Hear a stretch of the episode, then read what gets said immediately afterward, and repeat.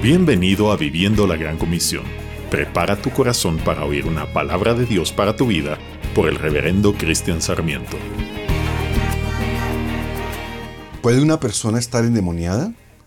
¿Quién tiene poder sobre todas las huestes satánicas y demoníacas?